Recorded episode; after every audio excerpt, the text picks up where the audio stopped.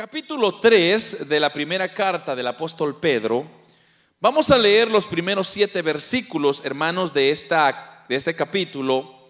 Lo tenemos, ¿verdad, hermanos? Dice la palabra del Señor, asimismo, vosotras mujeres estad sujetas a vuestros maridos, para que también los que no creen a la palabra sean ganados sin palabra por la conducta de sus esposas considerando vuestra conducta casta y respetuosa, vuestro atavío no sea el externo de peinados ostentosos, de adornos de oro o de vestidos lujosos, sino el interno, en el del corazón, en el incorruptible ornato de un espíritu afable y apacible, que es de grande estima delante de Dios porque así también se ataviaban en otro tiempo aquellas santas mujeres que esperaban en Dios, estando sujetas a sus maridos como Sara obedecía a Abraham, llamándole Señor, de la cual vosotros habéis venido a ser hijas, y si hacéis el bien sin temer ninguna amenaza. Vosotros maridos igualmente vivid con ellas sabiamente dando el honor a la mujer como a vaso más frágil y como a coherederas de la gracia de la vida, para que vuestras oraciones no tengan estorbo. Amén. Pueden hermanos tomar sus asientos. En este estudio, hermanos, eh, vamos a tocar un tema que se llama nuestros deberes conyugales y estuvimos viendo, hermanos, la semana pasada, una, una, de las responsabilidades que cada creyente debe de tener, que es en, en relación al comportamiento, a las autoridades que Dios establece, pero que ahora vamos a, ver que el apóstol Pedro nos sigue, hermanos, eh, instruyendo estas características que o elementos que creyentes tenemos que tener. Y por ejemplo, en el capítulo 1, versículo 14, versículo del 14 al 16, en, en esta primera carta, vimos cómo delante de Dios debemos de ser santo porque Dios es santo. Pero luego en el capítulo 2, versículo 11 y 12, también nos dimos cuenta que tenemos que vivir una vida honorable delante de un mundo haciendo buenas obras. Y en el capítulo 2 también, del versículo 13 al 17, estuvimos estudiando como ciudadano cómo debemos someternos a las autoridades civiles. Y por último, eh, el, el capítulo 2, versículo 18 al 25, que fue la semana pasada, estuvimos estudiando cómo siervos debemos de hacer el bien aun cuando significa sufrir pacientemente por el maltrato de los demás. No sé si usted se recuerda de eso, que cuando los jefes a veces nos tratan mal, qué compostura es la que nosotros tenemos que tener. Ahora, al llegar a este capítulo 3, entonces entramos también, hermanos, a más responsabilidades que el apóstol Pedro ahora nos muestra, pero ahora ya no es con la autoridad, ya no es con Dios, ya no es con el ciudadano, ya no es como siervo, sino que ahora es como esposos y esposas. Entonces, en la sociedad que estamos viviendo, hermanos, vivimos en una sociedad de familias disfuncionales. No sé si usted se ha dado cuenta de eso. Que parece que las familias disfuncionales es, la, norma, es lo común hoy en día. ¿Por qué? Porque, hermanos, se ha descuidado demasiado lo que sería la institución divina del matrimonio, la cual Dios dejó muy clara en su palabra. Y a través de la naturaleza podemos ver nosotros que no hay entremedio. Dios hizo mujer y Dios hizo hombre. No, no, no hay una mezcla o, o no hay otra tercera regeneración, sino que más bien el hombre ha querido como que ah, suplantar el plan divino de Dios y querer decirle a Dios que lo que él hizo no estuvo bien, no estuvo correcto, sino que lo que el hombre hace ahora es lo que debería de haber sido. Entonces, vamos ahora, vamos a dividir este estudio en dos partes. Primeramente, qué es lo que dice el apóstol Pedro a las esposas y luego qué le dice el apóstol Pedro a los esposos. Pero si usted nota, los primeros seis versículos están, están dedicados a la esposa. Y un versículo nada más le dedica a los hombres. Ya al final le explico por qué. Pero entonces, vamos, vamos a ir por pasos. veamos primero entonces, en el versículo 1 y 2, vemos cómo el apóstol Pedro dice lo siguiente. Asimismo, vosotras mujeres, estad sujetas a vuestros maridos para que también los que no creen a la palabra sean ganados sin palabra por la conducta de sus esposas considerando vuestra conducta, mire esto, casta y respetuosa. Entonces, el primer punto que vemos acá es que las mujeres o las esposas deben de estar sujetas a sus maridos. La palabra eh, asimismo, así como usted lo ve ahí, eh, que, es con lo que abre este, este capítulo, asimismo, se refiere a una división, a una separación de lo que ya le expliqué, él ha venido explicando, él ha venido diciendo delante de Dios, delante del mundo, delante de ciudadanos, de siervos. Ahora vamos a hablar de otro tema, pero que también no es de menor importancia, sino más bien es una de aquellas que nosotros tenemos que ponerle mucha atención y hermanos, en lo que ya hemos aplicado, o, sea, lo que está diciendo es, así como ahora vamos a hacer una pausa, vamos a continuar hablando en eso de relación a, a sumisión, a someterse, pero ahora a otro, a, otro, a otro carácter, a otro nivel. Entonces, nuestra responsabilidad como someternos a las autoridades gubernamentales es elemental porque como ya le expliqué, usted no puede oponerse a un policía, por ejemplo, porque Dios lo ha establecido como una autoridad y usted tiene que someterse a ella. Así como la relación de un siervo con su amo tiene que someterse a la autoridad de ese amo porque ese amo es el que le está dando el trabajo. Ahora, estos principios entonces son los que el apóstol Pedro quiere que nosotros continuemos llevando, porque si usted ve conmigo en el, en el capítulo 2, versículo 18 de, de esta misma carta, dice, criados, estar sujetos con todo respeto a vuestros amos. Pero mire esto, no solo a los buenos y afables, sino también a los difíciles de soportar. Ahora, ¿por qué el apóstol Pedro ya nos mencionó eso? De que hay, hay, hay patrones buenos como también malos. Pero no está diciendo solo soporten a los, a los buenos, sino está diciendo debemos de soportar a los buenos y a los malos. Entonces, eso mismo ahora Él lo está trayendo concerniente a la relación conyugal. Entonces, está diciendo o está sugiriendo de que esos principios de sumisión tienen que continuar en la relación de pareja, en la relación de esposos y esposas. Ahora, ha habido, hermanos, mucha mala interpretación de estos versículos porque muchas personas han querido aprovecharse inclusive de su autoridad. Y han querido decir, bueno, como la Biblia dice que tú tienes que, tienes que sujetarte a mí, entonces yo te voy a tratar como se me dé mi merecida gana. Tampoco, porque no es así. Hay personas que usan esas palabras como para hostigar y mantener una cierta opresión a la mujer y como que si la mujer fuera otra cosa más, cosa que no es así, ya lo vamos a ver más adelantito.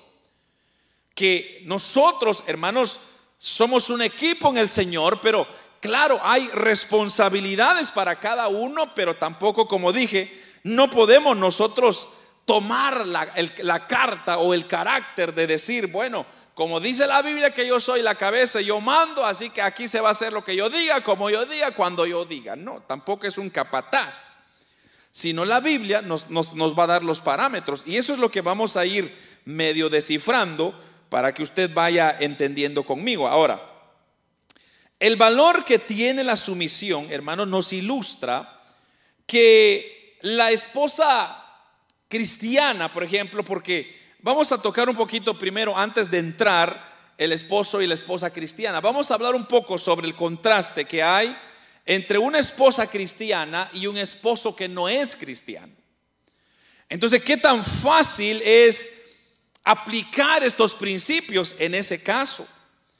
¿Cómo podemos nosotros decir o, hacer en el caso de que digamos, usted ama a Dios, usted quiere someterse a la voluntad de Dios, pero el marido no es. Entonces, desde ya le voy a decir, no va, su tarea no va a ser fácil. Su lucha no va a ser fácil. Porque quizá va a llegar un momento donde usted va a tener que tomar una decisión si esa persona que no tiene a Cristo pasa las barreras la cual Dios ha establecido. Quizá va a tener que tomar la decisión de abandonar.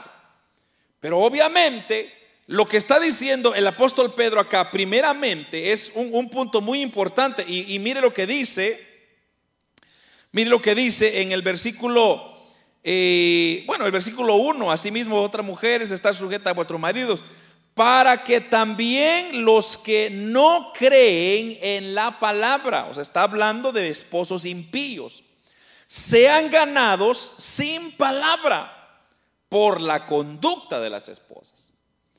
Entonces aquí está hablando de esa división o esa, esa apariencia entre, eh, entre una, esposa quizás creyente y, y, el esposo no, o viceversa. Puede ser que el esposo sea creyente y la esposa no lo es. Entonces la pregunta sería, si ese fuese el caso, ¿Seguimos el mismo patrón o, cambiamos? O, hay otra regla, una excepción para esos casos? Pues la Biblia es muy clara. Y la Biblia dice, no, aunque así haya una persona que es inconversa, la responsabilidad debe de, de, continuar tal como Dios lo estableció. Entonces, ¿qué, ¿cuál es el principio? El principio es que las mujeres tienen que estar sujetas a sus esposos. Pero, pero, vamos a ir un poquito más ahora, más a profundidad. Cuando hablamos de decir que las esposas tienen que estar sujetas, no significa que tienen que estar esclavizadas, es otra cosa muy diferente. La sujeción y la esclavitud son dos cosas muy diferentes. Entonces, ahí es donde nosotros tenemos que pedir la sabiduría de Dios, qué es lo que está pasando, o, cuál es nuestro caso. Entonces, ¿qué tipo de conducta es lo que nos está influenciando? Ahora, el Señor está diciendo a través de la vida del apóstol Pedro, es que si ese fuese el caso, digamos, en este caso está diciendo, si la esposa es creyente y el esposo no es, la esposa debe de seguir sometida a la autoridad de su marido, aunque el marido no es creyente, porque a través de su conducta puede hacer que ese esposo venga a los caminos del Señor. Entonces, esa es la idea de lo que está queriendo el apóstol Pedro dar a entender. Ahora, esta conducta, como dije, que, nos está mostrando, que nos está enseñando, probablemente, hermanos, va a tener ciertos efectos.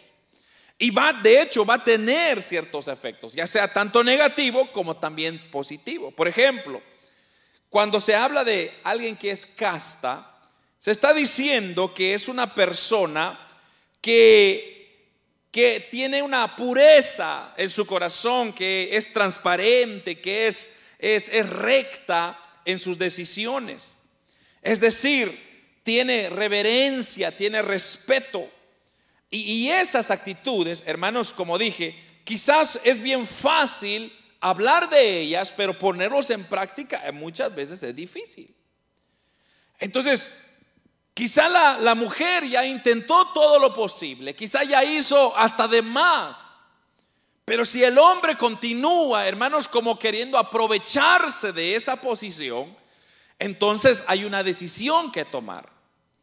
Y es que las esposas, claro, tienen que entender que el, trabajo de ellas es estar, como dije, sometidas a una autoridad, pero no esclavizadas a esa autoridad. Y por eso hoy en día existen muchos abusos a las mujeres. Porque los hombres malinterpretan, piensan de que como yo soy la cabeza de la casa, entonces yo puedo hacer lo que se me dé mi gana. No, Señor. Usted tiene que seguir el patrón establecido como cabeza y ya lo vamos a ver cuáles son sus responsabilidades más adelante. Entonces, cuando esa persona quiere aprovecharse de esa posición, de ese privilegio y querer abusar a las personas eh, eh, bajas de nivel de esa persona, entonces solamente sufrirá consecuencias tremendas. Entonces, ese es lo primero. Lo primero es someterse aún, aunque el esposo no fuese cristiano, o viceversa, si el esposo es cristiano y la esposa no, pues de igual manera él tiene que mostrar su carácter de autoridad. Lo segundo que nos muestra el apóstol Pedro acá en el versículo 3 y 4 es el adornarse correctamente. Mire lo que dice el versículo 3 y 4. Vuestro atavío no sea el externo de peinados ostentosos, eh, de adornos de oro o de vestidos lujosos, sino el interno, el del corazón en el incorruptible ornato de un espíritu afable y apacible que es de grande estima delante de Dios. Y tal vez vamos a poner ese versículo 4 en la NBI para que vea, eh, podamos entender un poco más eh, qué es lo que nos está diciendo cuando habla de ornato. Mire lo que dice la, la NBI, creo que está más claro esto, que su belleza sea más bien la incorruptible la que procede de lo íntimo del corazón y consiste, mire esto, en un corazón suave y apacible. Esta sí que tiene mucho valor delante de Dios.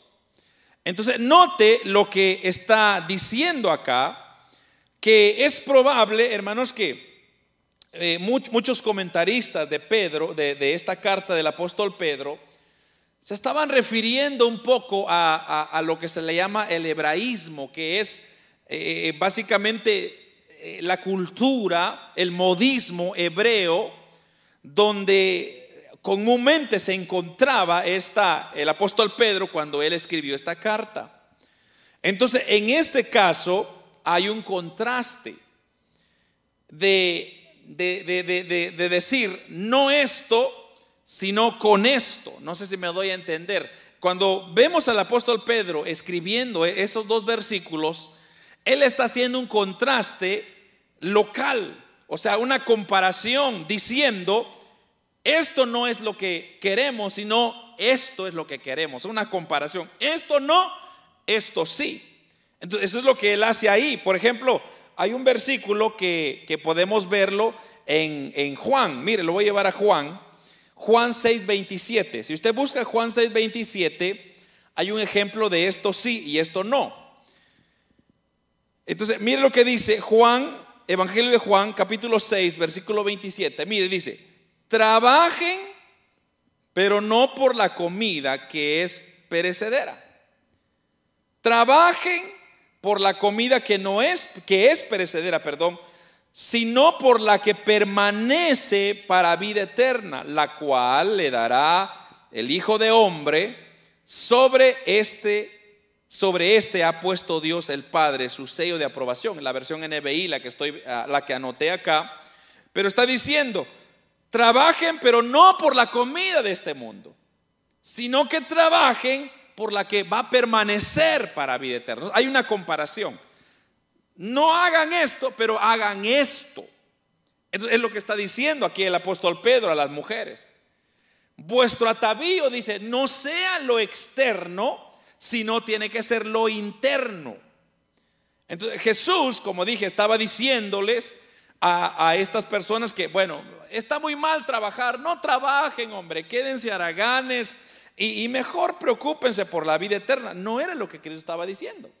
Lo que Jesús estaba diciendo es, hay que trabajar, hay que luchar por la vida, hay que tener metas, pero no le den el 100% la atención a eso, sino hay que hacerlo, pero también la prioridad es la vida eterna. Eso es lo que Cristo estaba diciendo en ese versículo 27 del capítulo 6. Entonces Pedro hace ese énfasis, ese modo de contraste. Y él está diciendo, no permitan o no le pongan mucho énfasis en la belleza externa, en el adorno externo, sino más bien pónganle más atención a lo interno. Pero ahora aquí caemos en un problema. Porque, hermanos, cuando usted dice, bueno, entonces me voy a vestir como se me dé mi gana, porque Dios lo que mira es lo interno. Y es cierto. Lo que no es cierto es vestirse como se dé su gana. ¿Por qué?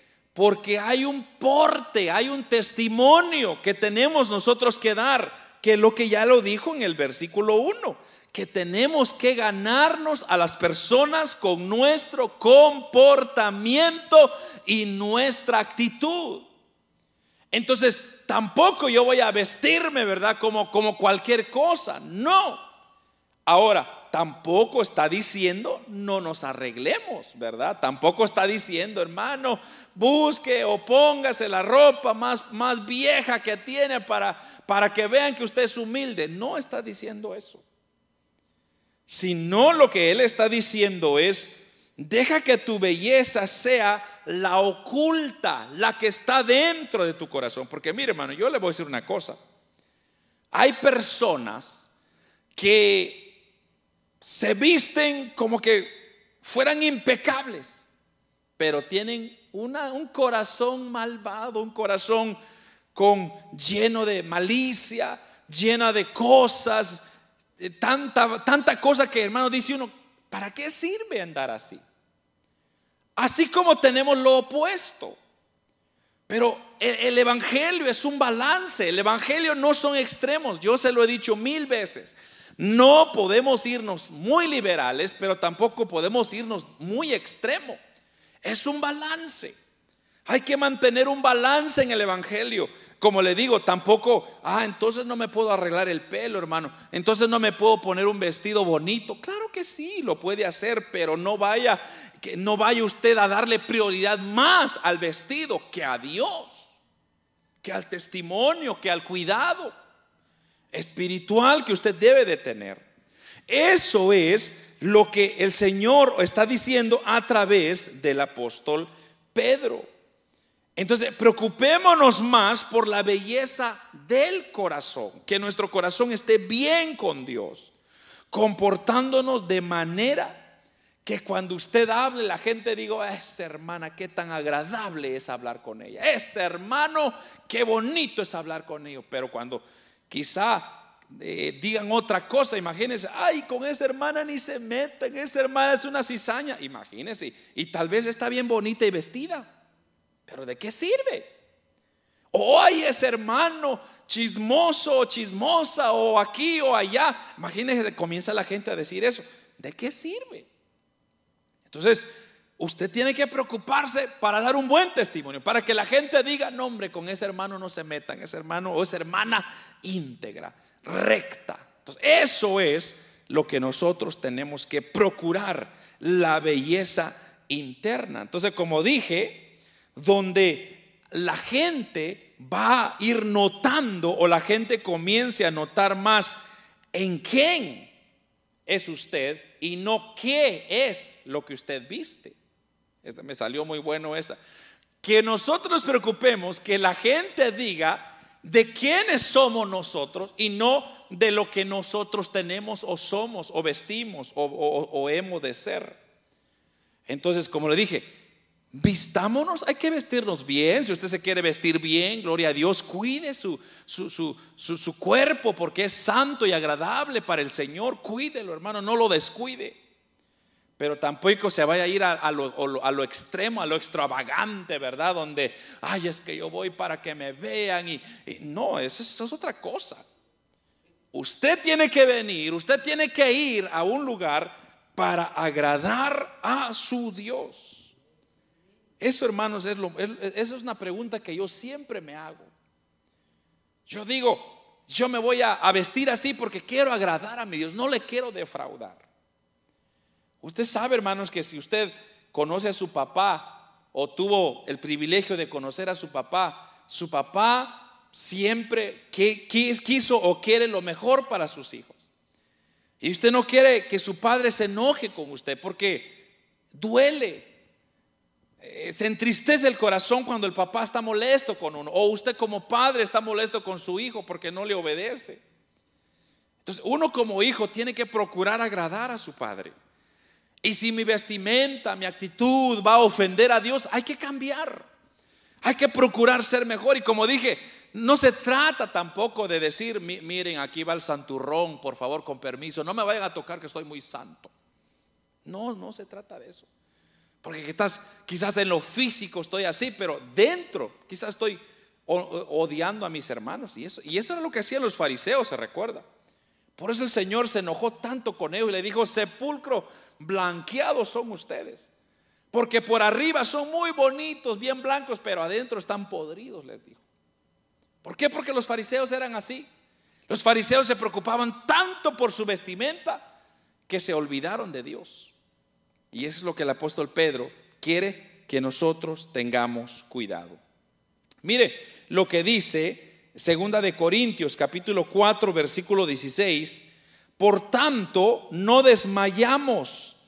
Antes, aunque este nuestro hombre exterior se va desgastando, el interior, no obstante, se renueva de día en día. Esto es importante.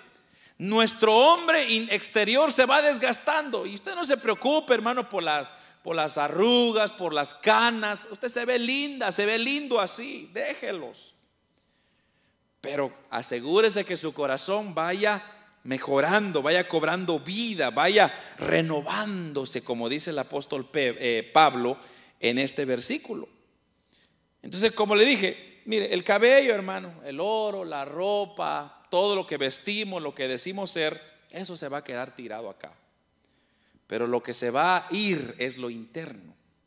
Entonces, procuremos que el interno, ornato, como dice ahí, esté en mejores condiciones. Eso es. Entonces, el testimonio, y fíjese que así se, así se nota, así se conocen las personas. Mire, cuando, si usted quiere conocer a alguien, solo permita que esa persona hable. Cuando usted comienza a oír a esa persona hablar, ya usted va a sacar sus conclusiones de qué tipo de persona es. Y ahí se notan las personas. ¿Por qué? Porque muchos hablan y aquí y allá, pero quizá no son. Su vida espiritual, ¿dónde está? ¿Cuánto hablan de Cristo, por ejemplo? Ahí está el detalle. Cuando una persona habla, ¿cuánto habla de Cristo? Así es su relación con Dios. Si esa persona nunca habla de Cristo, es porque está lejos quizá del Señor. Pero ojalá que no sea así. Pero eso es lo que dice el apóstol Pablo, que nuestro interior se vaya renovando día con día. Hay, hay un versículo que, que me gustaría leer, y quizá lo vamos a leer en la NBI, quizá va a estar más claro ahí en la Isaías capítulo 66 versículo 1 y 2. E, esto, esto es lo que esto como mira Dios al hombre y mire lo que dice Isaías capítulo 66 versículo 1 en la NBI. Así dice el Señor: El cielo es mi trono y la tierra es el estrado de mis pies. ¿Qué casa me pueden construir? ¿Qué morada me pueden ofrecer? Fue mi mano la que hizo todas estas cosas. Fue así como llegaron a existir, afirma el Señor. Mire esto, yo estimo a los pobres y contritos de espíritu, a los que tiemblan ante mi palabra. Mire, esto está precioso, hermano. Porque el Señor comienza a hablar haciendo una pregunta. Si ustedes me van a construir una casa, dice el Señor, bueno, ¿qué tipo de casa me van a construir? Pues, ¿Acaso no yo lo he hecho todo? ¿Acaso no todas las cosas que hay yo las hice? Pero entonces, si no nos está pidiendo casa, entonces, ¿qué nos está pidiendo el Señor? Nos está pidiendo que nosotros, como dice acá, yo estimo a los pobres y contritos de espíritu, pero sobre todo a los que tiemblan a mi palabra, a los que tienen temor de lo que yo estoy diciendo. Entonces, mujeres cristianas, dejen que su belleza sea el interior, que sea la característica más notable de usted. No se preocupe usted por lo físico, hermano. Eso, nuestra belleza exterior se va a ir desgastando cada día. Pero en cambio nuestra belleza interior, si esa belleza exterior va a ir mejorando, va a ir poniéndose bonito, eso será precioso, hermano. Así que, padres, estamos nosotros enseñando esta verdad a nuestros hijos, a nuestras hijas, esa palabra, ese ejemplo. Pero ahora, el apóstol Pedro cierra con esta tercera opción o tercer punto que dice, entonces ya hablamos de la sujeción, ya hablamos, o la sumisión, ya hablamos del el adorno o de adornarse correctamente. Ahora vamos a hablar del versículo 5 y 6 que es ser hijas de Sara. ¿Qué significa ser hijas de Sara? Mire lo que dice este versículo 5 y 6 porque así también se ataviaban en otro tiempo aquellas santas mujeres que esperaban en Dios, estando sujetas a sus maridos, como Sara obedecía a Abraham, llamándole Señor, de la cual vosotras habéis venido a ser hijas, si hacéis el bien sin temer ninguna amenaza. Mire, Comencemos diciendo de que el apóstol Pedro trae a memoria un ejemplo y es eh, del Antiguo Testamento, de esas mujeres que aprendieron a confiar en Dios, pero que no solamente confiaron en Dios, sino que se adornaron con un espíritu afable y tranquilo, es lo que está diciendo ahí. Eran sumisas a sus maridos y les fue de bien, de maravilla. Y ese caso lo ilustra del caso de Sara. Ahora, dice la Biblia que Sara, que era la esposa de Abraham, era una, una mujer muy hermosa exteriormente. Era muy bonita Sara. Claro, tenía sus imperfecciones, tenía sus debilidades, pero dice, el, dice, la Biblia lo dice, o sea, no se lo estoy inventando yo, lo dice. Usted lee Génesis, ahí la Biblia dice que Sara era una mujer muy bonita, muy hermosa. De hecho, el faraón eh, quería tomarla como esposa cuando ella tenía 65 años. Y eso lo va a leer usted en Génesis 12. Y si quiere, le voy a dar un versículo para que no me vaya pensar que le estoy inventando esto. Génesis 12, 18. Mire lo que dice Génesis 12, 18. Es donde yo le dije que esta porción, eh, tal me lo ponen ahí porque me cuesta encontrarlo acá con una mano. Pero mire lo que dice eh, Génesis 12, 18. Entonces Faraón llamó a Abraham y le dijo, ¿qué es esto que has hecho conmigo? ¿Por qué no me declaraste que era tu mujer? Versículo 19. Porque dijiste, ¿por qué dijiste? Es mi hermana poniéndome en ocasión de tomarla para mi mujer, para mí por mujer. Ahora pues, he aquí tu mujer, tómala y vete. Entonces, ¿qué pasó? Eh, eh, si me, pone ahí la pantalla Génesis 22, eh, es otro evento que desde un principio Abraham, esto hermano no es nada nuevo, el hombre a veces tiene esas, ¿cómo voy a decir? Tiene esas ah, inseguridades, quizá Abraham lo tenía, de que podía perder a su mujer, porque era muy bonita, se la podían quitar. Y recuérdese usted, en el Génesis, en el Antiguo Testamento, no existía la bigamia, o sea, usted, el hombre podía tener cinco o siete mujeres si deseaba. Pero entonces Abraham había hecho un pacto con, con Sara y le dijo, mira, cada vez que salgamos a algún lugar, yo voy a decir que tú eres mi hermana y yo soy tu hermano. Entonces, ¿para qué? Porque si dicen que es mi mujer, me van a matar a mí y entonces te van a quedar contigo. Mire este versículo, 20, capítulo 20, versículo 22. Y dijo Abraham, ahora ya no es Abraham, es Abraham de Sara, su mujer, es mi hermana. Y Abimelech, rey de Gerar, envió, a y, envió y tomó a Sara, versículo 3, pero Dios vino a Abimelech en sueños de noche y le dijo, he aquí, muerto eres a causa de la mujer que has tomado, la cual es casada y con marido. Versículo 4. Mas Abimelech no se había llegado a ella y le dijo, Señor, matarás también al inocente. Entonces, dos ocasiones, imagínense, esto segundo de, de Abimelech, eh, Sara tenía 90 años Imagínense, y Abimelech la quería como esposa. ¿Por qué? Porque era una mujer muy muy bella, muy hermosa. Pero hay algo que siempre ocurre. Y es que Dios siempre cuida a sus hijas y a sus hijos. Dios siempre lo... Entonces, en las dos ocasiones el Señor le habló al faraón y le dijo, ni me vayas a tocar a esa mujer, esa mi hija. Y, le dijo a Abimelech, tampoco te vas a meter tú con ella porque esa es mi hija, yo la voy a cuidar. Ahora, eso hermanos, ¿cómo llegó a suceder? ¿Cómo llegó ella a tener, la, a hallar gracia delante de Dios? Una sola cosa nos dice, es que en el interno ella amaba a Dios. Y todo aquel que ama a Dios, Dios siempre lo socorre. Dios siempre la guarda, la protege. Entonces, Sara era, era esa, esa hija, esa mujer, esa esposa que le decía Abraham, mi Señor.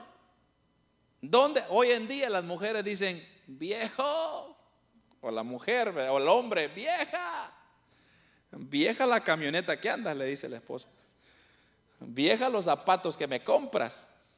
Pero pero ¿por qué se llega a esa confianza? Porque se, sabe de que esa persona es especial para esa persona. Entonces, en el caso de Abraham y Sara, Sara le decía, mi Señor, ¿dónde está mi Señor? Un respeto. Pero eso también daba a decir que ella estaba sumisa a Abraham, quien era su esposo. Y eso significa que cuando hay, se respeta ese nivel de autoridad, Dios sabe bendecir a ambas personas.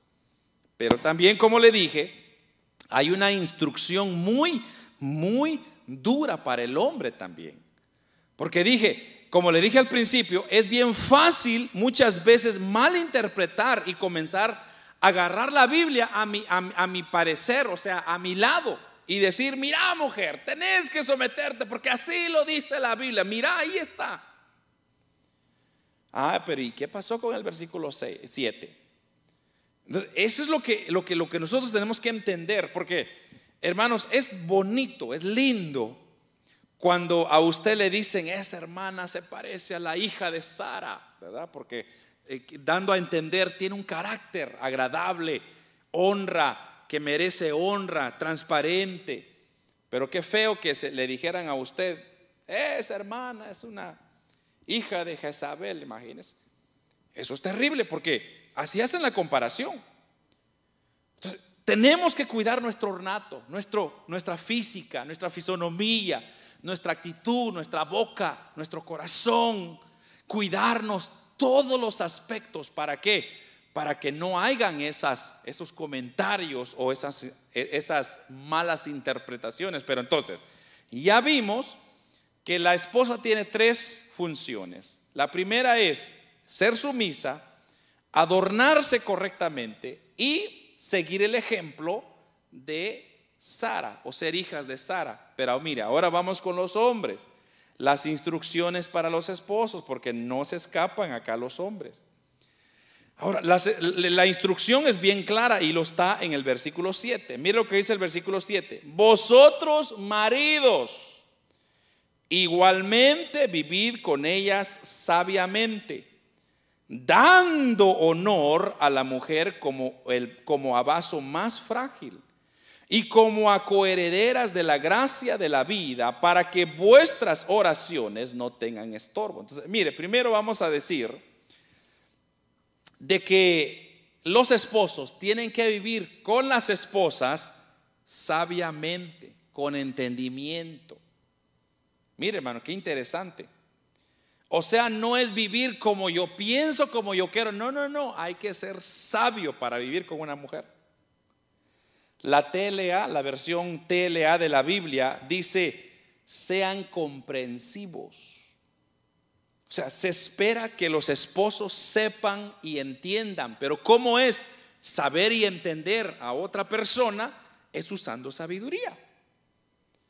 Su responsabilidad en el matrimonio, como por ejemplo lo dice eh, Efesios 5:25, si no me equivoco, dice eh, Efesios 5:25, los esposos deben amar a sus esposas así como Cristo amó a la iglesia y dio su vida por ella. Entonces el estándar es muy alto. No está diciendo amen ustedes como alguien de la tierra amó. No, ustedes tienen que amar a sus esposas como Cristo amó a su iglesia. Y la pregunta es, ¿cómo amó Cristo a la iglesia? Dando su vida en la misma cruz. Eso es lo que nosotros llamamos en la teología el amor ágape. El amor ágape es hacer las cosas sin esperar nada en retorno. Entonces yo tengo que hacer todo lo posible para hacer feliz a mi esposa, pero con sabiduría. Pero mire lo que dice, lo siguiente, lo que dice es como a vasos más frágiles. Y fíjese que esto es muy mal interpretado otra vez. Porque cuando dice a vasos más frágiles, entonces muchas personas malinterpretan y dicen, bueno, ya ves, yo te tengo que poner debajo de mi, la planta de mis pies porque eres frágil. No, no, no, no está diciendo eso. Sino se está refiriendo a una fuerza física. Está haciendo una comparación de una fuerza física. Y eso, amados hermanos y hermanas, con todo respeto, ustedes lo saben, que la mujer en fuerza nunca va a llegar a la fuerza del hombre. Ay, está bien marcado. El hombre, aunque sea así aguado como sea, gordo, panzón, como usted quiera, siempre va a tener una fuerza física más que la mujer. Esa es la regla, así lo hizo Dios. Entonces, lo que está diciendo acá es, no está hablando de las habilidades intelectuales. O sea, no está hablando de que la mujer, ¿verdad? No es inteligente, no puede salir adelante, no tiene valor moral, no tiene fuerza espiritual, entonces debe de ser considerado como cualquier cosa. No, Señor. Está hablando de fuerza física, que es una verdad y es una realidad, está comprobado. Pero la clave principal es lograr entender y hermanos, llegar a comprender en totalidad a la mujer es un sueño inalcanzable quizá para los hombres. Pero no es imposible. ¿Por qué? Porque Dios nos ha dado sabiduría para vivir con ellas y poder saber, hermanos, llevar y ganarse el corazón de esa persona y saber cómo cuidarla, cómo apreciarla, hermano, eso es precioso. ¿Por qué? Porque mire lo que dice después dice en el mismo versículo 7, dice, dando honor a la mujer. Eso es muy importante, ese es el segundo punto. El esposo tiene que vivir sabiamente con su esposa, darle el honor. Ahora, ¿qué significa darle honor? ¿Qué significa ese término honor? Lo que significa en, palabras más sencillas es valorar el precio que tiene esa persona y elevarlo en alto, considerarlo como algo muy especial. O sea, la esposa es un tesoro especial que yo tengo que cuidar con respeto, con cuidado, con delicadeza, ponerle atención. O sea, darle darle el lugar que ella así lo merece. Tratarla como que si fuera yo mismo, cuidarla de tal manera que no le vaya a pasar nada, que vaya a tener siempre todo, que tenga la protección, que tenga la, la confianza de poder ver. Ahora, como dije, cuando eso se va perdiendo, ahí es donde caemos en problemas. Y ahí es donde se rompen lazos y aunque están juntos, no están conectados de esa misma manera. Entonces, una buena razón para considerar a nuestras esposas bajo esa luz es, hermanos, como dice el, siguiente, la siguiente palabra, mire, como a coherederas de la gracia de la vida, es decir, hermanas en Cristo. Fíjese que eso, eso yo no lo había analizado antes. Pero mi esposa, además que es mi esposa, ella es mi hermana en Cristo. No sé si usted se había dado cuenta de eso. Entonces, si es mi hermana en Cristo, ¿cómo la voy a tratar yo? La voy a tratar bien, como yo trato a ustedes, mis hermanos. A ella mucho mejor la tengo que tratar. Eso significa que, hermanos, mi responsabilidad que yo tengo para cuidar de mi esposa es mucho mayor todavía. ¿Por qué? Porque ella es una hija de Dios. Y si ella es una hija de Dios, entonces si yo no cuido de ella como debería ser, entonces Dios va a responder como respondió por Sara, va a responder por ella y a mí me va a ir mal. Y hay buenas esposas y buenos esposos a veces que se han separado porque el uno y el otro no han sabido hacer su papel como debería ser. Y tercer elemento, para que vuestras oraciones no tengan obstáculos, dice el apóstol Pedro. Así que hay una buena razón para prestar atención a las instrucciones de Pedro. Porque, por ejemplo, hermanos, si yo no me comporto bien con mi esposa y estoy peleando todo el tiempo. Imagínense qué tipo de oración voy a tener yo. Va a ser un obstáculo. Eso eh, fíjese que, eh, eh, bueno, de hecho esa palabra estorbo obstáculo significa literalmente cortado. Y cuando hablamos de algo cortado, estamos hablando de que cuando nosotros no estamos bien en nuestra relación conyugal, entonces mi relación con Dios está cortado. No, no tengo acceso al cielo. Entonces yo puedo pretender, yo puedo decir, no, de maravilla, hermano, aleluya, levanto la mano, hasta puedo llorar, porque hay actores que lloran bien. Pero en la casa están, hermanos, como gatos y perros ahí desgreñándose. ¿Pero por qué? Porque más de alguno ya, ya perdió su papel. Ahora recuérdese, cómo toma en importancia el apóstol Pedro el, el papel de la esposa y el papel del esposo.